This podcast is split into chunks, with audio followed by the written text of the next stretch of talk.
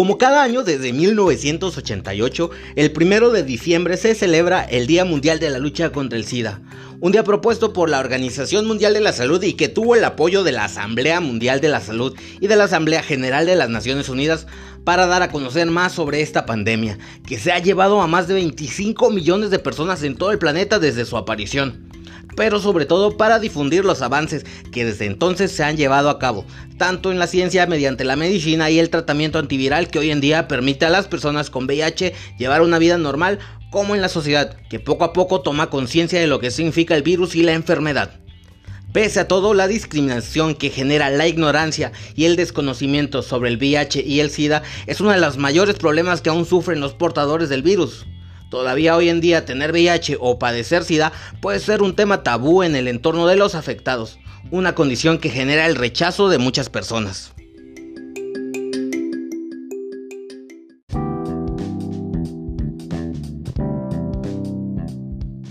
Hola, ¿qué tal? ¿Cómo estás? Me da mucho gusto poder saludarte de nuevo. Te agradezco que te hayas pasado por E-Ciencia. El día de hoy hablaremos de todos aquellos mitos que persisten aún acerca del VIH y el SIDA. El día de ayer se festejaba el Día Internacional de la Lucha contra el SIDA y es por ello que hoy el podcast está dedicado a compartir la información acerca de este padecimiento que aún en pleno siglo XXI sigue cobrando víctimas. Así que ponte cómodo y súbele al volumen que comenzamos.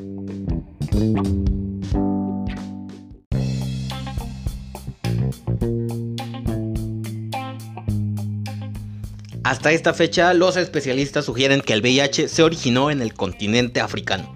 Luego de una serie de investigaciones basadas en la evolución de las cepas del VIH, los especialistas sugieren que mutó durante la década de 1930. La enfermedad está estrechamente ligada a un caso de zoonosis. ¿Pero qué quiere decir esto? Este término se refiere a aquellas infecciones que se transmiten de forma natural de los animales a los seres humanos. En este caso se relaciona a la subespecie de primates Pantroglodites troglodite, también conocido como chimpancé central, por su localización en Camerún, Gabón y República del Congo, regiones de África Central. Las teorías que cuentan con mayor legitimidad aseguran que la transmisión se efectúa a través de la caza y el consumo de carne de chimpancés infectados con el virus de la inmunodeficiencia del simio, BIS.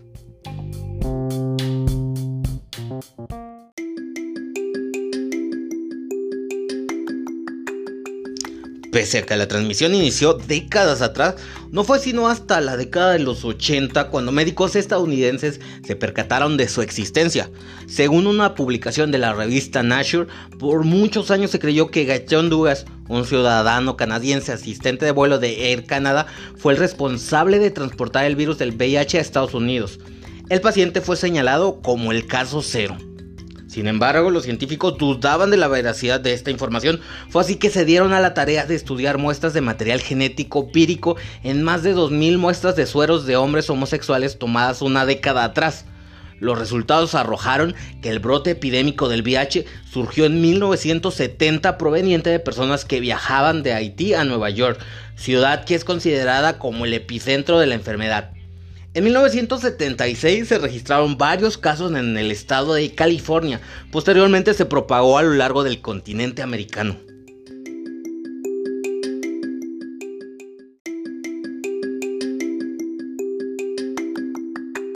Bueno, pero ¿cuándo se detectó en México? De acuerdo al Sistema de Vigilancia Epidemiológica del VIH, en su informe histórico del 2020, en 1983 se detectaron los primeros casos de la enfermedad en México. En ese año se diagnosticaron 63 casos. Al final de la década se registraban 11.911 y para inicios del siglo XXI se estimó la presencia de 66.852 casos acumulados. En la actualidad se cuantifican 313.969 casos totales, de los cuales 7.459 corresponden al 2020. Los decesos producidos de la enfermedad en nuestro país desde 1983 andan entre 126.096.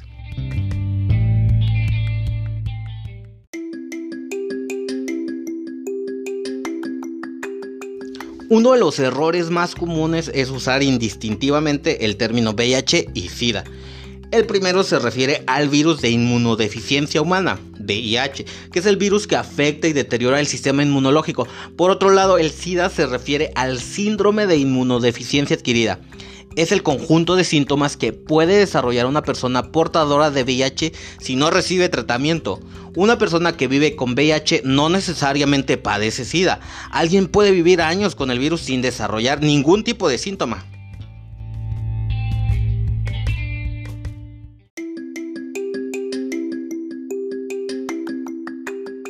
Actualmente una persona que vive con VIH no tiene por qué llegar a la etapa del SIDA e incluso puede tener la misma esperanza de vida que una persona que no es portadora del virus, sobre todo porque hoy ya existen tratamientos antirretrovirales que permiten que una persona con VIH pueda llevar una vida perfectamente normal siempre y cuando tenga una buena adherencia a sus tratamientos y una buena calidad de vida.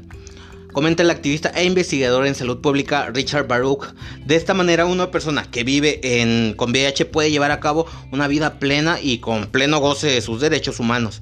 Según la cartilla de derechos humanos para personas que viven con VIH de la CNDH, vivir con VIH no debe ser motivo de discriminación, segregación o detención. Además, nadie está obligado a someterse a pruebas de detección de VIH ni declarar que vive con VIH.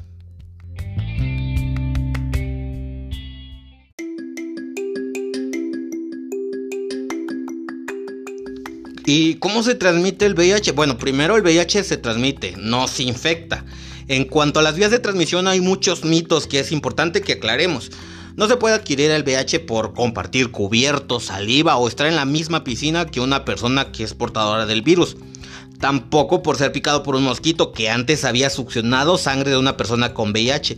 Las únicas en las que se puede transmitir el VIH es a través de la sangre, el semen, fluidos vaginales o leche materna y solo cuando estos entran en el cuerpo a través de membranas mucosas del ano, la vagina, la uretra, por cortaduras o lesiones abiertas en la piel. De esta manera las vías más comunes de transmisión son las siguientes. A través de las relaciones sexuales con penetración vaginal o anal sin protección. Al compartir jeringas o material inyectable que tenga restos de sangre con el virus. Por vía perinatal. Puede ser durante el embarazo, al momento de dar a luz o durante la lactancia sobre esto último, se sabe que el tomar tratamiento antirretroviral durante el embarazo reduce el riesgo de transmisión a casi el 0%. Es por eso que las mujeres embarazadas deben realizarse una prueba para conocer su estatus serológico frente al VIH.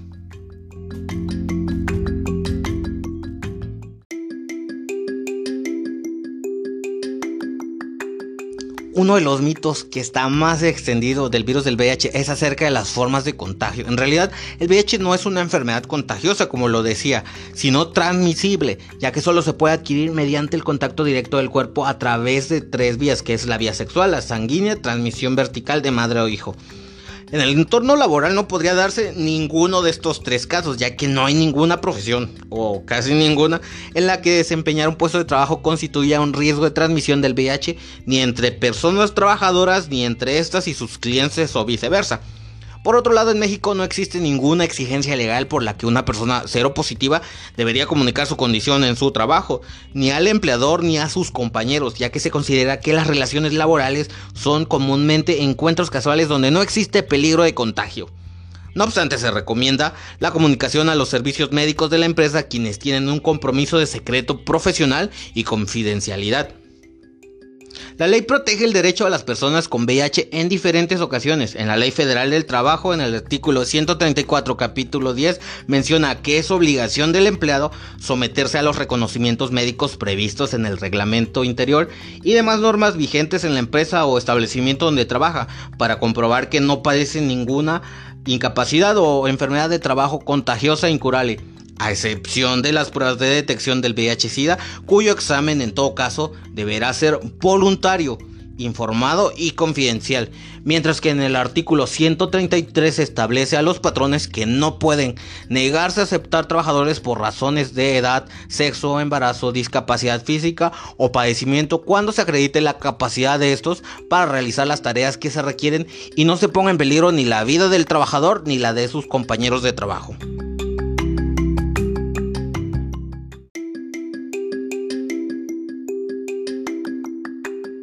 El VIH pasó de ser una enfermedad mortal a un padecimiento crónico controlado. Esto gracias a los avances médicos que posibilitaron la fabricación de los tratamientos retrovirales. Este tipo de tratamiento se encarga de disminuir la carga viral, ralentizar su multiplicación y estabilizar el sistema inmunitario. Además evita que el VIH avance en sus diferentes fases y por consiguiente no se desarrolle la presencia de SIDA. Entre los fármacos utilizados se ubican dolutegravir, raltegravir, maraviroc, atazanovir, ritonavir, abacavir, nevirapina, entre otros. La ingesta de los medicamentos retrovirales, como cualquier otro, puede causar efectos secundarios como náuseas, vómitos y diarrea o acaso alguna reacción alérgica. Estos síntomas se presentarán solo al comienzo del tratamiento y desaparecerán paulatinamente.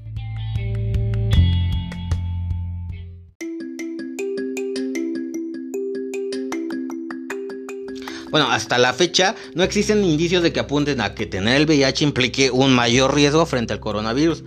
Aunque los datos son escasos por el momento, no parece que las personas con el VIH y un sistema inmunitario fuerte corran un mayor riesgo de infección por coronavirus, ni de que esta infección evolucione con mayor gravedad. Las personas que toman tratamiento antirretroviral y tengan un recuento de CD4 superior a 500 células por milímetro cúbico, pueden esperar que sus resultados sean similares a los de las personas negativas de características similares. Si se descubriera un mayor riesgo para las personas con VIH, es muy probable que afectase principalmente a las que tienen sistemas inmunitarios más debilitados, recuentos de CD4 por debajo de 350 células por milímetro cúbico. Los principales riesgos de mortalidad identificados hasta la fecha con el COVID-19 son tener una mayor edad, la presencia de determinadas comorbilidades como problemas renales o diabetes.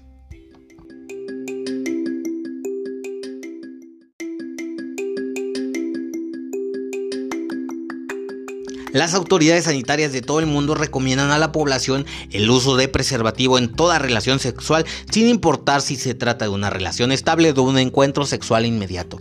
Aunado a la prevención y orientación temprana con el impulso de políticas públicas que divulguen más información de la enfermedad, aconsejaron también que en el caso de los hombres que tienen relaciones con otros varones deben de someterse a la prueba diagnóstica con habitualidad.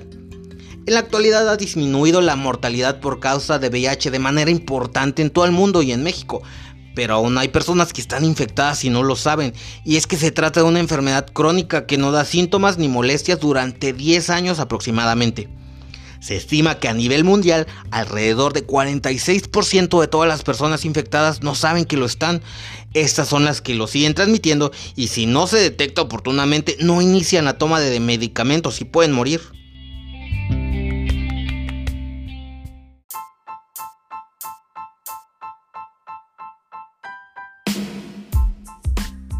Este lunes se informó que la Fundación Lucha contra el SIDA ha empezado a reclutar participantes para el ensayo clínico de una vacuna contra el VIH, en colaboración con el PNC Checkpoint. Se trata de un estudio internacional de fase 3 que busca evaluar la eficacia de una vacuna de tipo preventivo y que se desarrollará en 7 centros en toda España, ha informado la Fundación Lucha contra el SIDA en un comunicado este lunes.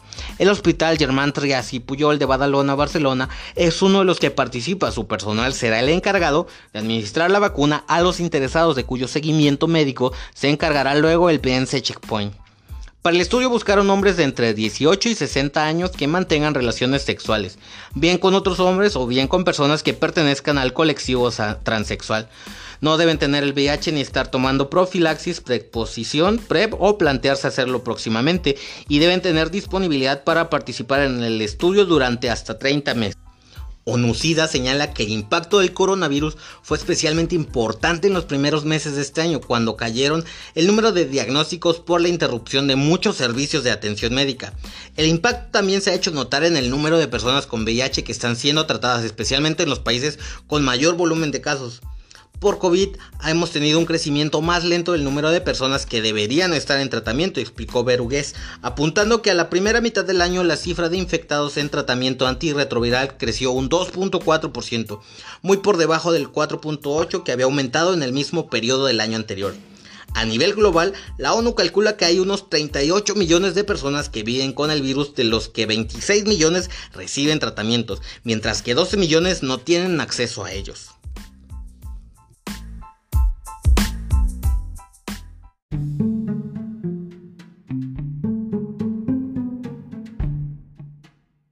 Los mitos sobre el VIH son muy perjudiciales, pueden hacerte temer algo que no es peligroso y hacerte sentir que algo no es peligroso cuando realmente sí lo es. Es importante conocer la verdad y conocer bien los hechos. A veces la gente que aparenta estar bien informada o ser bien intencionada da información falsa. Amigo, espero que te haya ayudado este episodio. Nos vemos en un próximo. Hasta pronto.